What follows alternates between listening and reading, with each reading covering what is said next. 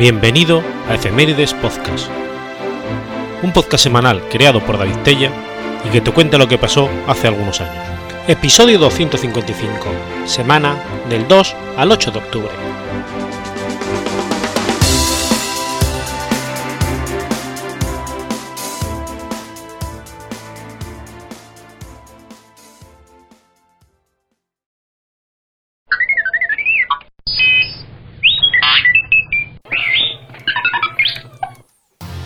2 de noviembre de 1938. Nace la reina Sofía. Sofía de Grecia y Dinamarca, casada con el rey Juan Carlos I, fue la reina consorte de España desde el 22 de noviembre de 1975 hasta el 19 de junio de, de 2014, fecha de la abdicación del mismo y del acceso a la jefatura del Estado de su hijo Felipe VI. Ostenta, de forma vitalicia, la dignidad de reina, ejerciendo funciones protocolarias como miembro de la familia real. Nacida el 2 de noviembre de 1938 en el Palacio Físico, cerca de Atenas, como Sofía Margarita Victoria Federica, es la hija primogénita del rey Pablo I de Grecia y la reina Federica. Su nacimiento implicó un día de fiesta nacional y una amnistía general, fue bautizada el 7 de enero de 1939 en el Palacio Real de Atenas por su Beatitud Crisanto, arzobispo de Atenas y primado de la Iglesia Ortodoxa griega. Una ceremonia sencilla a la que asistieron la familia más cercana, entre ellos el rey Jorge, los duques de Brunswick, padres de la princesa Federica y los hermanos y tíos de los príncipes, las autoridades imprescindibles y los embajadores del Reino Unido e Italia, en representación de dos de las madrinas, la reina Isabel del Reino Unido y la reina Elena de Italia, que no pudieron acudir.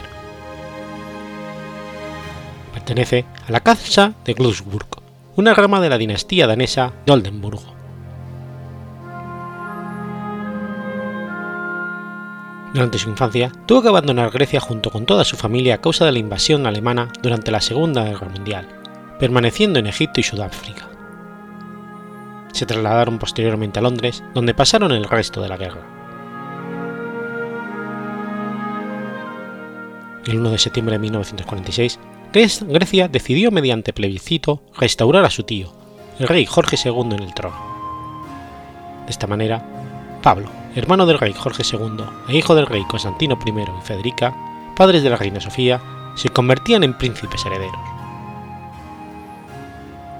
Un año más tarde, el 1 de abril de 1947, moría su tío, el rey Jorge II, y ascendían al trono sus padres, los príncipes Pablo y Federica, como rey Pablo I y la reina Federica de los Helenos.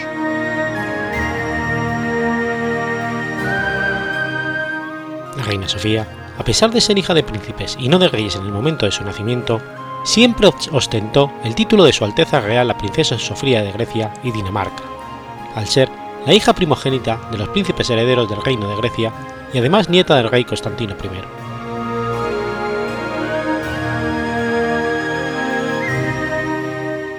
El 8 de junio de 1961 asistió en York a la boda de los duques de Kent, donde coincidió con Juan Carlos de Borbón, futuro rey de España y además su primo tercero. La petición de mano se produjo el 13 de septiembre de 1961 en Lausana, y la boda tuvo lugar en Atenas el 14 de mayo del 62, celebrándose tres ceremonias. La primera por el rito católico en la Catedral de San Dionisio Areopagita, la segunda por lo civil en el Palacio Real y la tercera por el rito ortodoxo en la Catedral Metropolitana de Atenas. El banquete de boda tuvo lugar en una carpa montada en los jardines del Palacio Real de Atenas. Esta boda asistieron numerosos representantes de las casas reales europeas, teniendo un papel muy destacado la abuela paterna del novio, la reina Victoria Eugenia. Se celebraron numerosas recepciones con motivo de la boda, tanto antes como después de la misma. En algunas de ellas pudieron participar los miles de españoles que se trasladaron a Atenas para ser testigos del acontecimiento. Sofía se convirtió formalmente en la ortodoxia griega al catolicismo romano para ser aceptable para la España católica, y por lo tanto renunció a sus derechos al trono griego. la primera mujer en recibir la Gran Cruz de la Real y Distinguida Orden de Carlos III el 10 de mayo de 1962. Posteriormente la recibieron sus hijas, la madre y las hermanas del rey, y la entonces princesa de Asturias. Además, recibió el collar de esta orden con posterioridad. También ha sido hasta la fecha la última mujer nombrada dama de la Real Orden de Damas Nobles de la Reina María Luisa. La reina es una gran políglota, hablando fluidamente el inglés, alemán, griego y el español, el cual aprendió de manera acelerada desde 1961, cuando se comprometió con don Juan Carlos de Borbón. Estudió en Alemania en el prestigioso y elitista internado Slude Scholz Salem, el único del país que ofrecía la posibilidad de conseguir el bachillerato internacional. Dicho internado tenía como directora a su tía política, la princesa Sofía de Grecia y Dinamarca. Cursó estudios universitarios de Bellas Artes y de Arqueología en la Universidad de Atenas y una formación profesional en puricultura. Realizó las prácticas de puricultura en una maternidad de Atenas llamada Mitera, fundada por su madre, la reina Federica. Formó parte como suplente de la selección griega de vela durante los Juegos Olímpicos del 60 celebrados en Roma. Posteriormente, continuó su formación en el Fitzwilliam College de la Universidad de Cambridge. En el año 1973, ya en España, comenzó la carrera de Humanidades en la Universidad Autónoma de Madrid.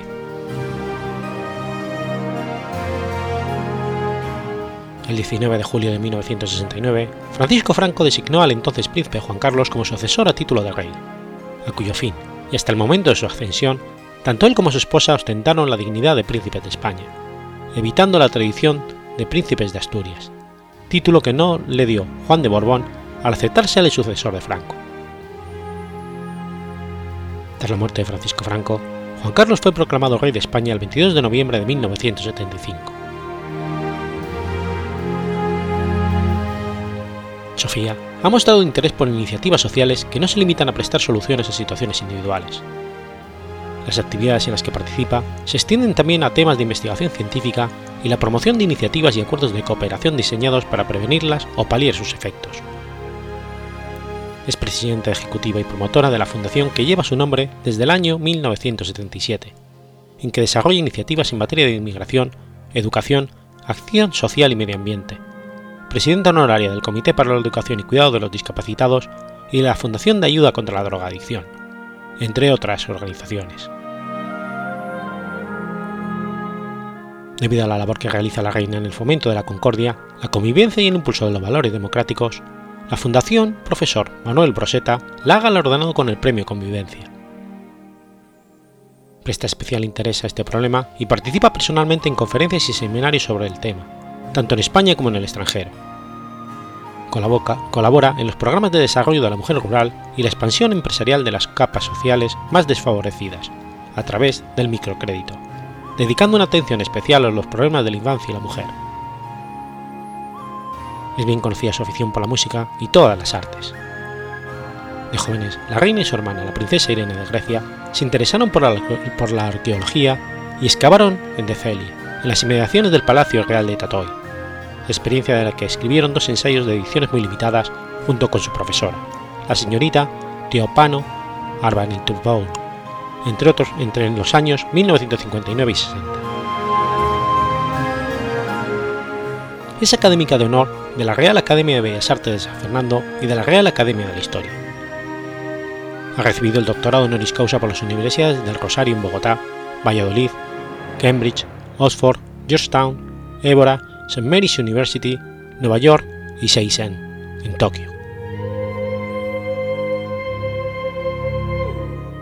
Algunas instituciones culturales y musicales españolas llevan su nombre, como la Escuela Superior de Música Reina Sofía el Museo Nacional Centro de Arte Reina Sofía, el Palacio de las Artes Reina Sofía de Valencia, el Hospital Reina Sofía de Tudela, el Hospital Universitario Reina Sofía de Córdoba o el Hospital General Universitario Reina Sofía de Murcia.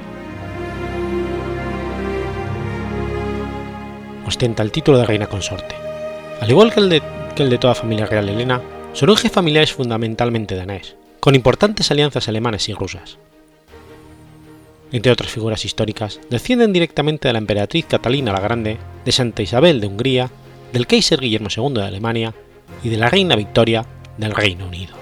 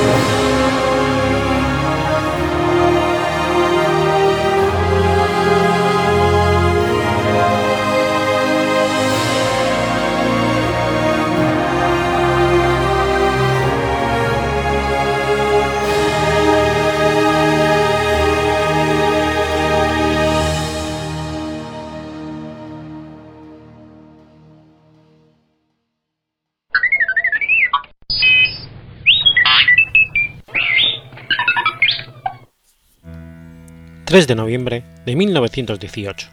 Se firma el Armisticio de Padua. El Armisticio de Padua fue el que firmó el Imperio austrohúngaro en el intente al final de la Primera Guerra Mundial en la ciudad italiana del mismo nombre. A comienzos de noviembre de 1918, ante la rendición búlgara el 29 de septiembre y la liberación de Serbia, el alto mando austrohúngaro envió al general von Weber a Italia a tratar un alto el fuego. Los mandos italianos le comunicaron sus condiciones y le concedieron hasta el 3 de noviembre para darles una respuesta sobre las mismas.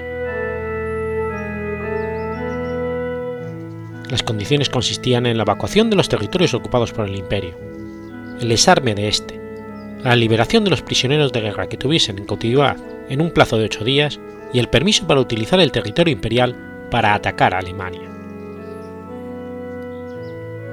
Los aliados exigían además la retirada de las tropas austrohúngaras allende los Alpes, tras la línea que unía el puerto de Brennero con el monte Toblach, los Alpes Cárnicos, el monte Tarbis, los collados de Polverdo, Paslezcan e Idria y Volska.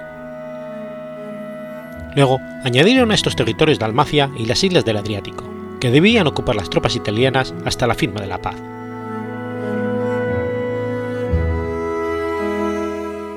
El desarme incluía la estrategia de la artillería en cientos puntos que se designaban para tal fin, la concentración y entrega de la flota en Pola y de la aviación. Von Weber solicitó a sus superiores en Baden una pronta respuesta, mientras que las noticias de Budapest alababan de la separación de Hungría y de la próxima rendición de sus tropas. El principal punto de desacuerdo entre las partes fue el que exigía al imperio permitir el paso de tropas para atacar Alemania, algo que el emperador había prometido a su homólogo alemán que nunca sucedería. Ante el caos en el que se estaba sumiendo el imperio, Carlos acabó claudicando y accediendo a las condiciones que le exigían los vencedores la noche del 2 de noviembre, en el Consejo Real que debatió el documento. Las condiciones fueron aceptadas el 3 de noviembre de 1918, actuando el general Almado Díaz en nombre de los aliados. Los combates debían cesar en las 36 horas siguientes a la firma, pero los austrohúngaros dieron la orden correspondiente de inmediato.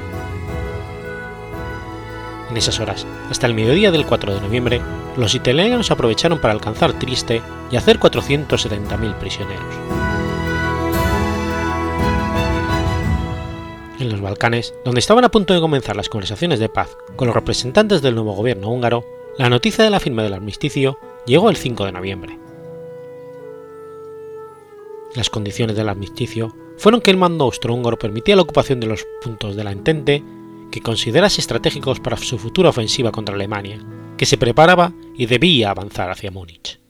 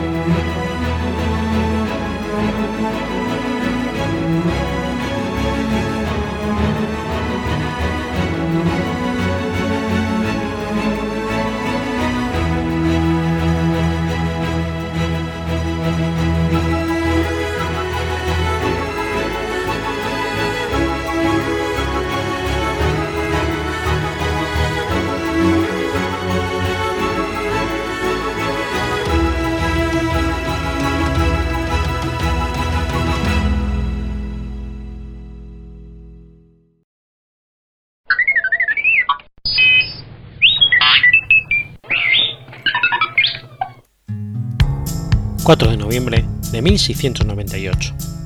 Muere Rasmus Bartolin.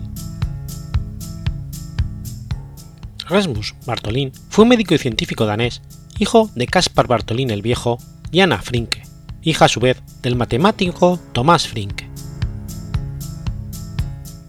Tuvo cinco hermanos, entre los que destacó Tomás Bartolin, que alcanzó tanta fama como él por sus hallazgos científicos relacionados con el sistema linfático.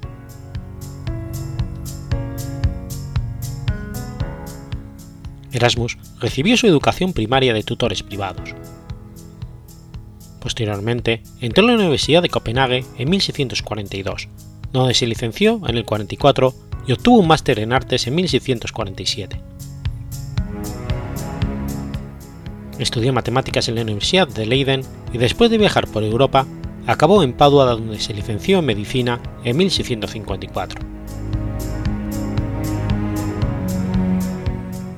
En 1656 vuelve a la Universidad de Copenhague como profesor de geometría, pero al año siguiente decide enseñar medicina, convirtiéndose en un profesor extraordinario. En 1667 fue nombrado matemático real y en el 71 obtuvo la cátedra de medicina de la Universidad de Copenhague y la mantuvo hasta su muerte.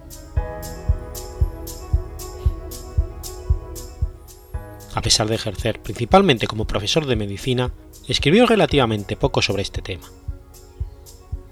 En términos de número de publicaciones, las matemáticas ocuparon la mayor parte de su producción científica, pero su trabajo en este área no fue de gran importancia. De hecho, Rasmus Bartolin es más conocido por su trabajo en otras áreas como la física o la óptica, ya que fue el descubridor de la refracción doble de la luz en 1669 llevó a cabo su descubrimiento en un cristal de espato obtenido en una expedición a Islandia. Pudo observar cómo la luz se refractaba a través del espato, dando lugar a dos rayos que él denominó sólita e insólita. La explicación que le dio Bartolín en su momento se basó en la teoría de la luz de Descartes, la cual proponía que el cristal presentaba dos sets de poros que daban lugar a la refracción doble aunque publicó una descripción muy precisa del fenómeno, no fue capaz de comprender su naturaleza física. Fue más tarde, en 1801, cuando Thomas Young propuso la teoría ondulatoria de la luz y se pudo dar una explicación al fenómeno de la rarefacción doble, que realmente se producía porque el cristal divide la luz en dos planos de haces polarizados.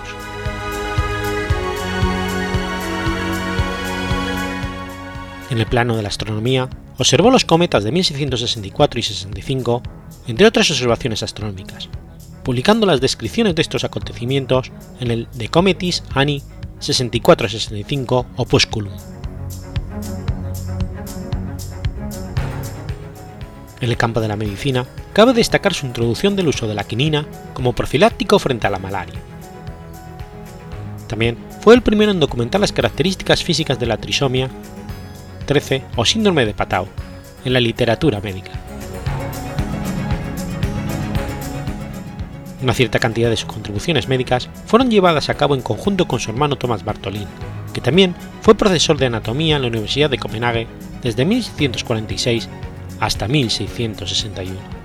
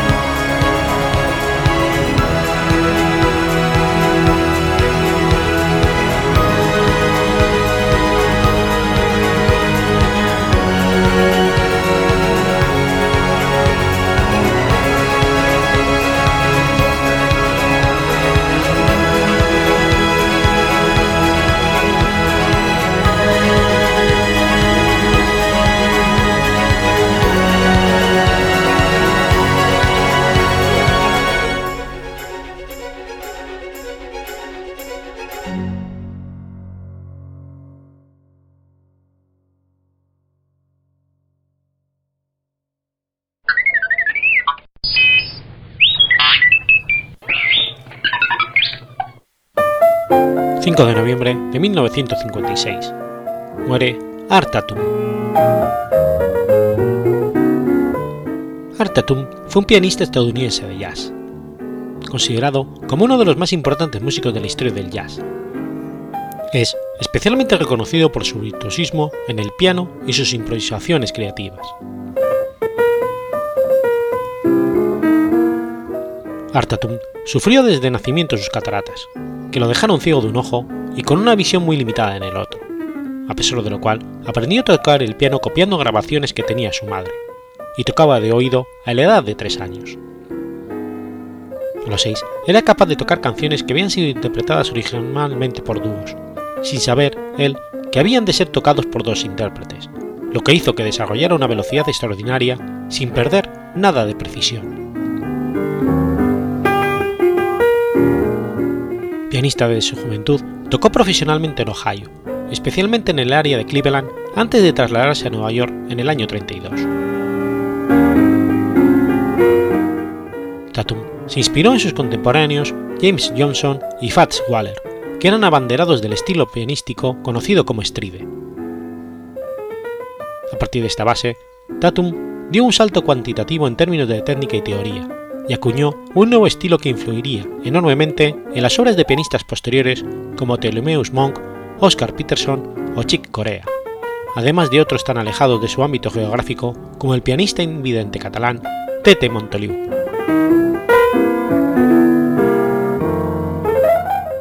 A diferencia de la mayoría de músicos de jazz, Tatum raramente abandonó las líneas melódicas originales de las canciones que tocaba, y prefería rearmonizarlas de forma innovadora cambiando las progresiones de acordes asociados a las melodías.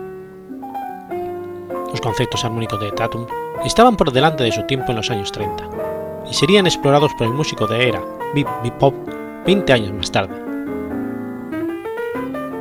Tenía también inclinación por rellenar los espacios interiores de las melodías con notas de adorno, lo que algunos críticos consideraban gratuito y antijazzístico.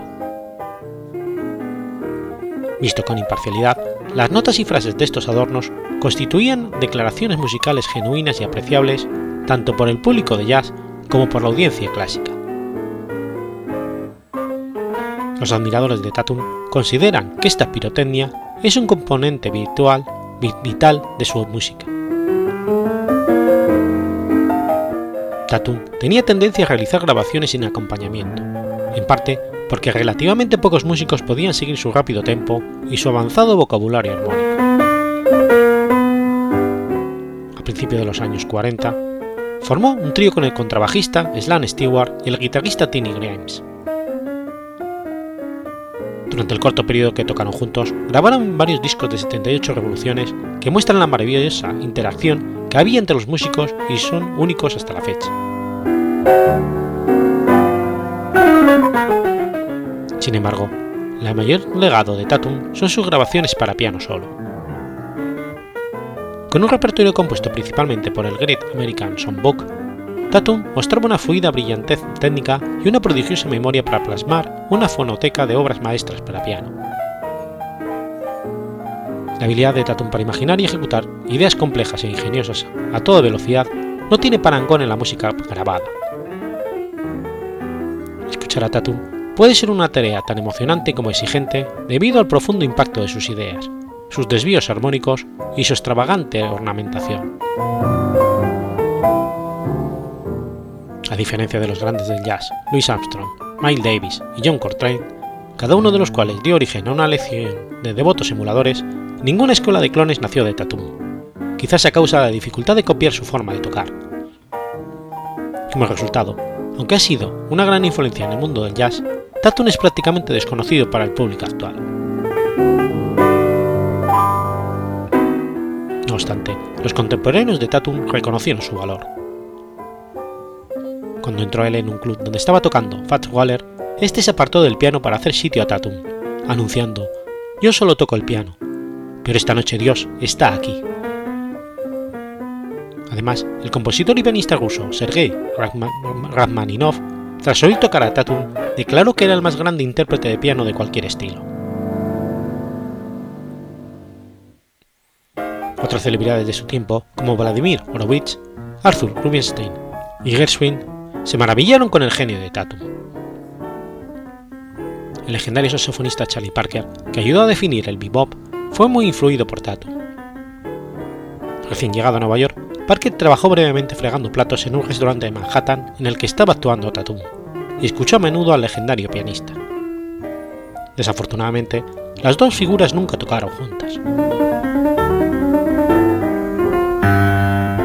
Tatum grabó comercialmente desde el 32 hasta poco antes de su fallecimiento, aunque su naturaleza principalmente solista hacía que las oportunidades de grabar fueran algo intermitentes. Tatum grabó para Decca desde el 34 al 41, para Capitol desde el 49 al 52 y para los sellos asociados con Norman Gratz desde el 53 al 56.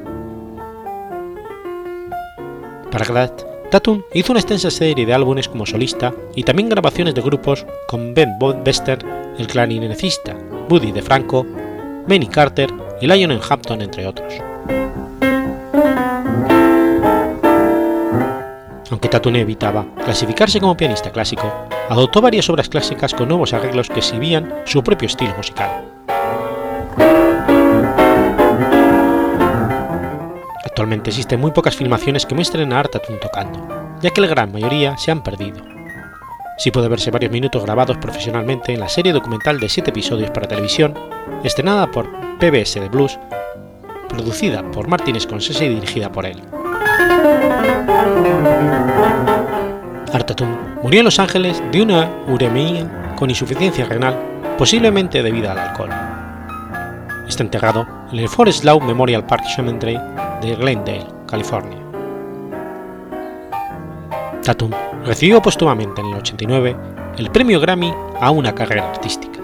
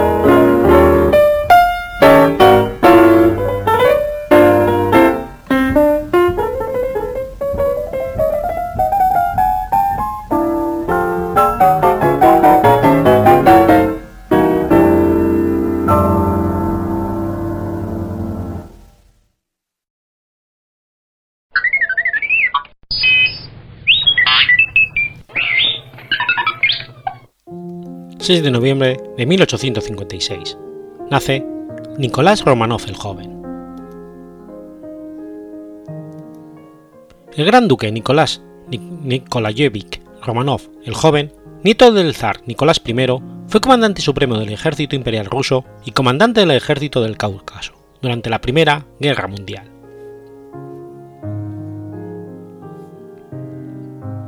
Nicolás Nikolayevich fue el hijo mayor del gran duque Nicolás Nikolayevich Romanov, el Viejo, sexto hijo del zar Nicolás I de Rusia. Siendo primo del futuro zar Nicolás II de Rusia, Nicolás solía ser apoderado Nicolasha, para distinguirlo de su primo. Nicolás Nikolayevich se destacaba por su inusual estatura de 1,98 heredada de sus ancestros quienes sobrepasaban el 1,80. El gran duque Nicolás se crió en una escuela militar de ingeniería. Tras graduarse en 1873 con el grado de teniente, fue enviado a un centro de infantería en San Petersburgo. Con el grado de subteniente, fue designado a un batallón de caballería. En 1874 fue destinado a la Academia del Estado Mayor, graduándose en el 76. Ascendido prematuramente a capitán, participó en la guerra ruso-turca, donde se distinguió al cruzar el Danubio bajo el fuego enemigo, liderando su escuadrón. En 1877, tras sus éxitos y destrezas, fue ascendido al grado de coronel. Tras la guerra, sirvió en un regimiento de húsares con el rango de comandante. Posteriormente, fue ascendido a teniente general y a general de caballería. En 1905 ingresó en el Consejo de Defensa del Estado bajo el mando del general Fyodor Palissy. El Consejo no tuvo una buena valoración, acusándole de interferir demasiado en el manejo de las tropas y las fuerzas navales.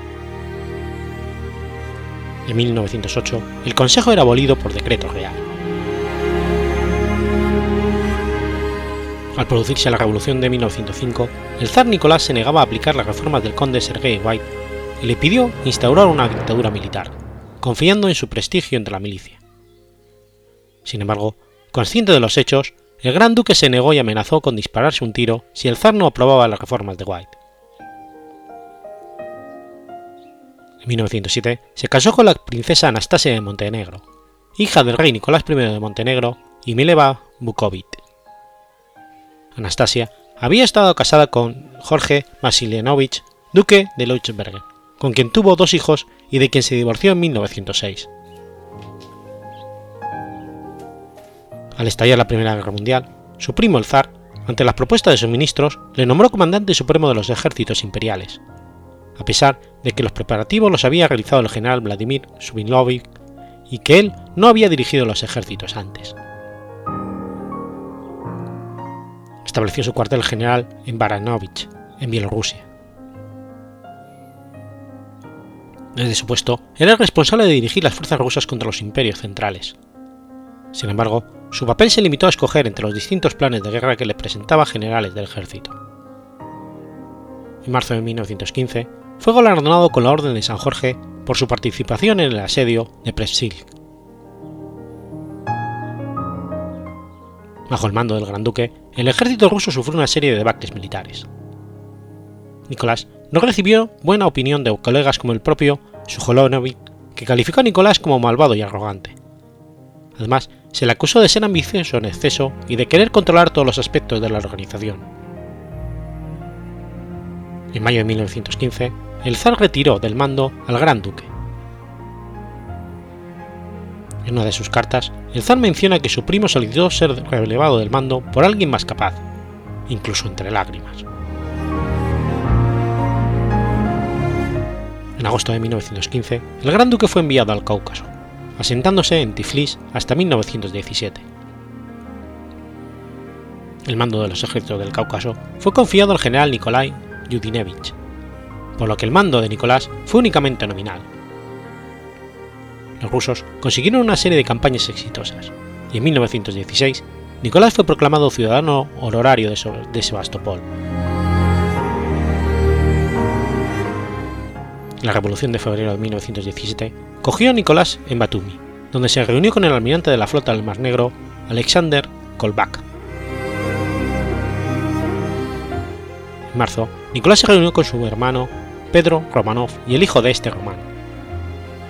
Nicolás debía acudir a Miguelov para asumir el cargo de comandante supremo, pero recibió una carta del príncipe Georgi Lubov donde se le informaba de que su cargo como comandante supremo era revocado.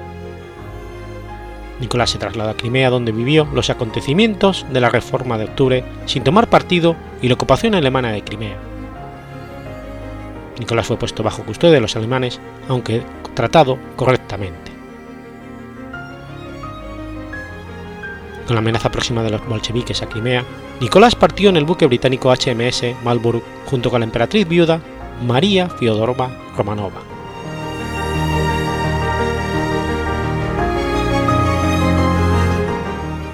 En 1922 fue proclamado emperador por el general Mikhail Dietrich Zemsky Sobor de Primarus. Sin embargo, Primarus fue tomado poco después por los bolcheviques. Tras una estancia en Génova, a donde había sido invitado por su cuñado Víctor Manuel III de Italia, se instaló con su esposa en un pequeño castillo de Chivoni, a las afueras de París. En Francia estuvo bajo la protección de la policía secreta y de un pequeño grupo de cosacos, ya que se había convertido en blanco de la policía secreta soviética por ser el líder de la resistencia monárquica y la Unión Militar Rusa, junto al barón Danger. El plan de la resistencia era enviar agentes a la Unión Soviética pero los soviéticos lograron infiltrarse en la organización y asesinaron al espía británico Sidney Reilly.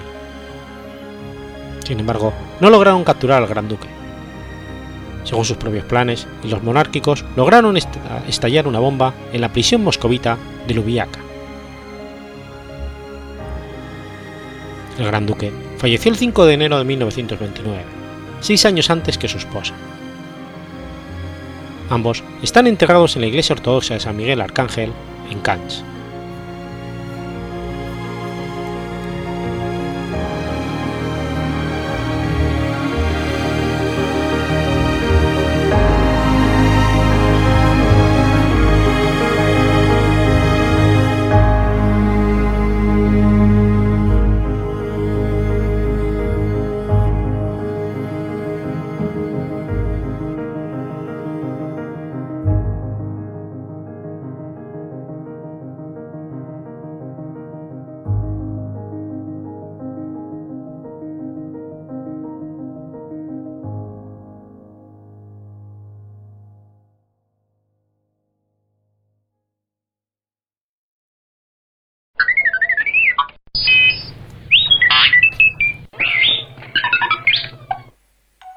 7 de noviembre de 1878. Nace Lisa Meitner. Lisa Meitner fue una científica austríaca que investigó en radioactividad y en física nuclear. Formó parte del equipo que descubrió la fisión nuclear, un logro por el cual su amigo y colaborador Otto Hahn recibió el premio Nobel. En 1938 tuvo que huir de Alemania, donde llevaban trabajando 30 años, perseguida por el nazismo, dada su ascendencia judía se afincó en Estocolmo y adoptó la nacionalidad sueca. Minder proporcionó la primera explicación de la fisión nuclear del uranio en términos de física teórica.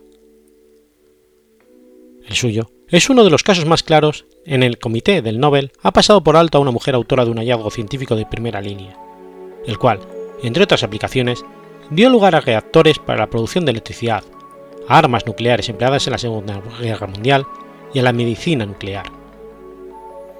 El elemento número 109, el meitnerio, fue nombrado en su honor. Nació en Viena el 7 de noviembre de 1878 en el seno de una familia de clase media alta, la tercera de ocho hermanos. Aunque sus padres eran nominalmente judíos, recibió una educación cristiana protestante. Desde niña se interesó por las matemáticas y la física. En aquella época, los gymnasium solamente admitían a chicos, y ella tuvo que estudiar en una Burgerschule, para luego examinarse por libre de la matura. Tras una dura preparación, contando con el apoyo de su padre, aprobó este examen en 1901. Ese mismo año, se matriculó en la Universidad de Viena en matemáticas y física. Se entusiasmó con el laboratorio del Instituto de Física situado en el noveno distrito de la ciudad. Este contribuyó a que Lisa Meitner se decantara por la física como materia principal. Al año siguiente ya empezaron unas clases de mayor exigencia, mecánica analítica, electricidad y magnetismo, elasticidad e hidrodinámica, acústica, óptica, termodinámica, teoría cinética de gases, así como física matemática y un curso de filosofía de la ciencia. Este plan de estudios tenía una particularidad. Todas las clases las impartía una sola persona, el físico teórico Ludwig Boltzmann. Meitner las calificó años después como lo más hermoso y estimulante que ella había oído. Hacía tan solo cuatro años que las facultades de Austria habían abierto las puertas a las estudiantes femeninas, pero Boltzmann las aceptaba con naturalidad. Lisa Meitner se encontraba muy a gusto, encantada con el ambiente que reinaba en la universidad. Desde el principio se interesó por las incógnitas que planteaba la radioactividad. En 1906 se convirtió en la segunda mujer que obtenía el título de doctora en física de la Universidad de Viena, con una tesis sobre la conducción del calor en cuerpos no homogéneos. Presentó una solicitud para trabajar con Marie Curie en París, pero sin éxito. Durante el primer año tras la obtención del doctorado, trabajó por las tardes en el Instituto de Física Teórica de Viena. Por la mañana, daba clases como profesora en prácticas en una escuela de chicas para tener una mínima independencia económica. En junio de 1907, publicó un artículo sobre las partículas alfa en la Psychiatric Ella había realizado uno de los primeros experimentos que conducirían al, al átomo nuclear de Rutherford. Sin embargo, la joven investigadora no veía un futuro para ella en Viena, aparte de la enseñanza, que no le interesaba. Se armó de valor y les pidió a sus padres que siguieran manteniéndola para irse por dos años a Berlín, y estos accedieron. En 1907 se trasladó a Berlín para seguir en la Universidad de Humboldt las clases de Max Planck, de quien había oído hablar, aunque no sabía nada más de él, ni siquiera conocía su teoría cuántica. Tampoco sabía que a las mujeres se les negaba el acceso a las universidades de Prusia. Por fortuna, Max Planck le permitió que asistiera a sus clases. Lisa Meitner se dirigió al director del Instituto de Física Experimental, Heinrich Rubens, para trabajar allí por las tardes. Este le aceptó de buen grado y además le comunicó que Otto Hahn había mostrado interés en colaborar con ella. Los dos se llegaron a hacer muy amigos en las tres décadas en las que se dedicaron a desvelar los misterios del átomo y la radioactividad. De momento, el único problema era que, dado el veto a las mujeres que prevalecía en la universidad, Lisa tenía que entrar a escondidas por la puerta trasera en el sótano del Instituto de Química, que en su día fue un taller de carpintería y que Otto había acondicionado como laboratorio. Esta situación se prolongó durante un año. Lisa no tenía más dinero que la modesta cantidad que le enviaban sus padres, y llevaba por tanto una vida muy frugal, alquilada en una habitación de estudiantes y tomando nota de cada céntimo que gastaba. Pero no se sentía desgraciada por ello, pues al margen de su afición por la física, que tanto la llenaba, no le faltaba vida social. Hacía caminatas con una estudiante de botánica, acudía a las veladas de música en casa de su admirado Max Planck, e hizo amistad con sus hijas. Otras parejas de compañeros le invitaban a la ópera o a excursiones en coche.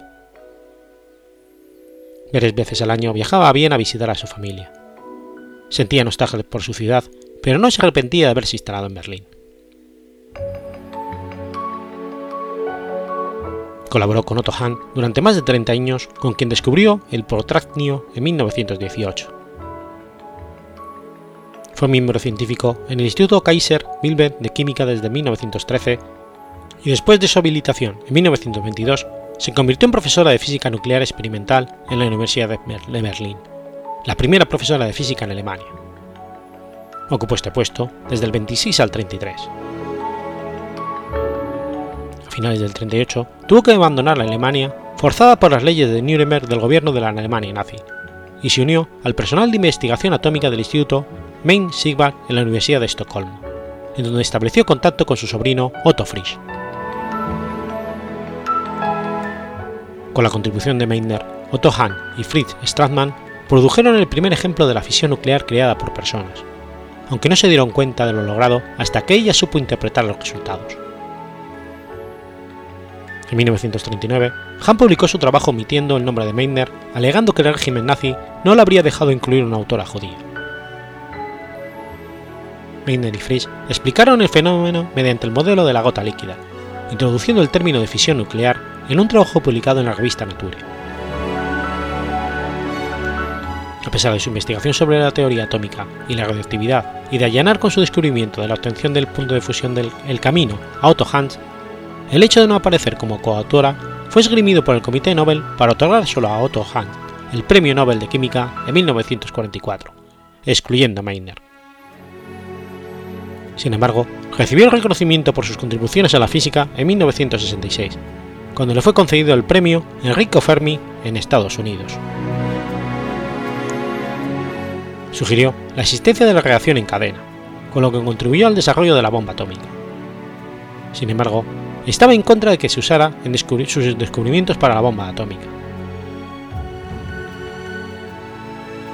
Meitner se naturalizó ciudadana sueca en 1949. Se jubiló en 1960 y se trasladó a vivir al Reino Unido, donde vivía la mayoría de sus parientes. Lisa Meitner murió en Cambridge el 27 de octubre de 1968. Conforme a sus deseos, fue enterrada en Bradley junto a su hermano Walter, fallecido en el 64. Su sobrino, Otto Frisch, fue quien compuso la inscripción de su lápida. Lise Meitner, una física que nunca perdió su humanidad.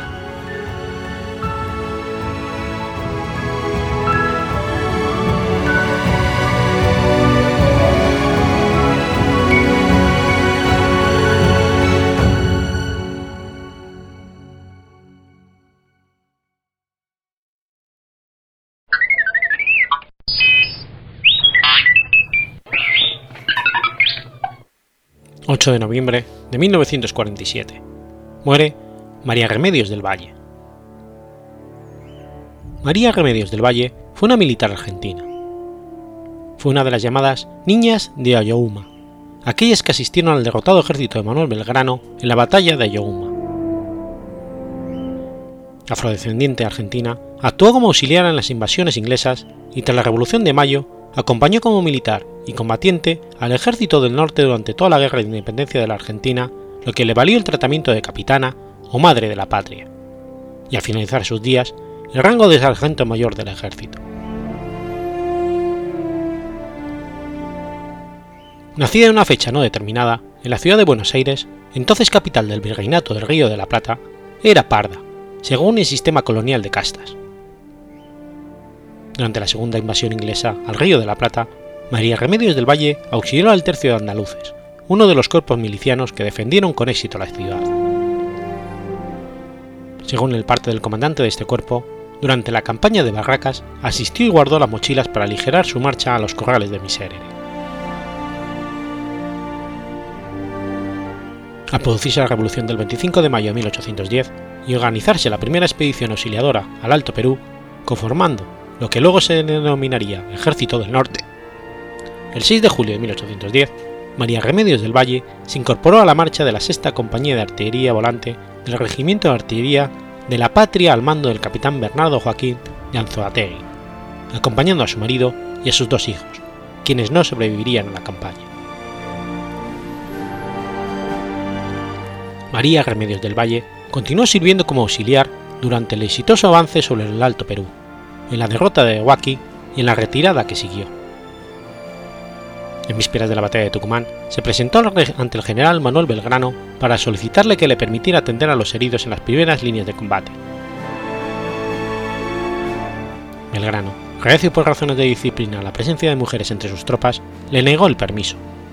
Pero al iniciarse la lucha, Del Valle llegó al, al frente alentado y asistiendo a los soldados, quienes comenzaron a llamarla la madre de la patria. Tras la decisiva victoria, Belgrano la nombró capitana de su ejército. Tras vencer en la batalla de Salta, Belgrano fue derrotado en Vilcapugio y debió replegarse. El 14 de noviembre de 1813, las tropas patriotas se enfrentaron nuevamente a las realistas en la batalla de Yohuma y fueron nuevamente derrotadas.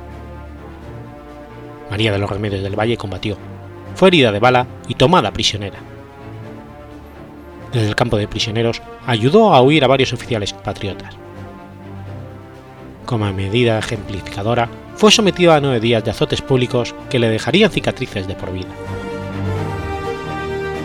Pudo escapar y reintegrarse al ejército argentino, donde continuó siguiendo a las fuerzas del Martín, Miguel de Güemes y Juan Antonio Álvarez de Arenales, empuñando las armas y ayudando a los heridos en los hospitales de campaña.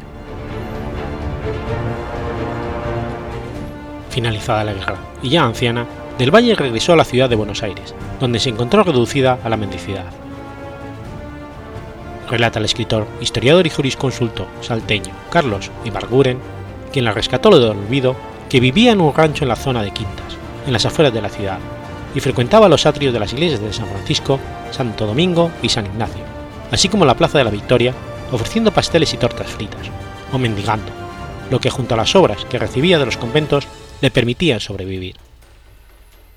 Se hacía llamar la capitana y solía mostrar las cicatrices de los brazos y relatar que las había recibido en la guerra de independencia, consiguiendo solo que quienes la oían pensaran que estaba loca o senil. No conforme con su suerte, el 23 de octubre de 1826 inició una gestión solicitando que se le abonasen 6.000 pesos para acabar su vida cansada, en compensación de sus servicios a la patria y por la pérdida de su esposo e hijos. El 24 de marzo de 1827, el ministro de Guerra de la Nación, general Francisco Fernández de la Cruz, rechazó el pedido recomendando dirigirse a la legislatura provincial ya que no estaba en las facultades del gobierno el conceder gracia alguna que importe erogación al erario. En agosto del 27, mientras del Valle mendigaba en la plaza de Revoca, el general Juan José Viamonte la reconoció. Tras preguntarle el nombre, exclamó: Usted es la capitana, la que nos acompañó al Alto Perú. Es una heroína. Del Valle le contó entonces cuántas veces había golpeado a la puerta de su casa en busca de ayuda, pero que su personal siempre la había espantado como por diosera. Viamonte tomó medida, debida nota y el 11 de octubre de ese mismo año presentó ante la Junta un proyecto para otorgarle una pensión que reconociera los servicios prestados a la patria. El 11 de octubre, la Comisión de Peticiones de la Junta de Representantes dijo haber examinado la solicitud de doña María Remedios del Valle por los importantes servicios rendidos a la patria, pues no tiene absolutamente de qué subsistir, y recomendó adoptar la decisión de que por ahora y desde esta fecha la suplicante gozara del sueldo de capitán de infantería y revuélvase el expediente para que ocurriendo el Poder Ejecutivo tenga esta resolución su debido cumplimiento pero la presidencia de la Junta decidió que tenían temas más importantes que atender, por lo que el expediente quedó en comisión. Se luchaban aún en la guerra de Brasil y Buenos Aires permanecía bloqueado por segundo año consecutivo por las fuerzas navales del Imperio de Brasil. El 9 de junio del 28, Viamonte fue elegido vicepresidente primero de la renovada legislatura y decidió insistir en su propuesta. El proyecto se trataría en la sesión del 18 de julio del 28. Según el diario de sesiones número 115 de la Junta de Representantes de la Provincia de Buenos Aires, al abrirse el tratamiento, Marcelo Gamboa, diputado por la ciudad, solicitó documentos que acreditaran el merecimiento de la pensión. Después de un arduo debate, se decidió otorgarle el sueldo correspondiente al grado de capitán de infantería, que se le abonará desde el 15 de marzo de 1827, en que inició su solicitud ante el gobierno el pedido del diputado por la ciudad de Ceferino Lagos, se votó crear una comisión que componga una biografía de esta mujer y se mande a imprimir y publicar en los periódicos, que se haga un monumento y que la comisión presente el diseño de él y el presupuesto. Los diputados votaron el otorgamiento de una pensión de 30 pesos, desde el mismo día que María Remedios del Valle la había pedido. Para tener una idea de la escasa generosidad para una heroína revolucionaria, vale precisar que una lavandería que una lavandera ganaba 20 pesos al mes, mientras que el gobernador cobraba 666 pesos. El 28 de julio del 28, el expediente fue pasado a la Contaduría General y el 21 de noviembre del 29, del Valle fue ascendida a sargento mayor de caballería. El 29 de enero de 1830 fue incluida en la plana mayor del Cuerpo de Inválidos con el sueldo íntegro de su clase. El 16 de abril del 35, fue destinada por decreto de Juan Manuel de Rosas a la plana mayor activa con su jerarquía de sargento mayor. y aumentó su pensión de 30 pesos en más del 600%. En la lista del 28 de octubre del 47 aparece su último recibo, de una pensión de 216 pesos. En la lista del 8 de noviembre de 1847, una, una nota indica que el mayor de caballería, doña Remedios Rosas, falleció.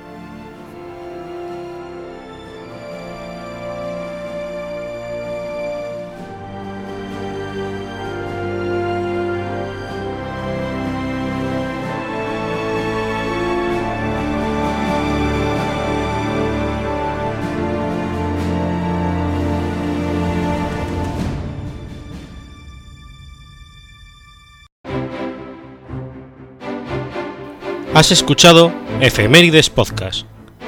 Si quieres ponerte en contacto conmigo, puedes hacerlo por Twitter a la cuenta arroba efemeridespod o mi cuenta personal, arroba telladavid, o por correo electrónico a la dirección efemeridespod.gmail.com.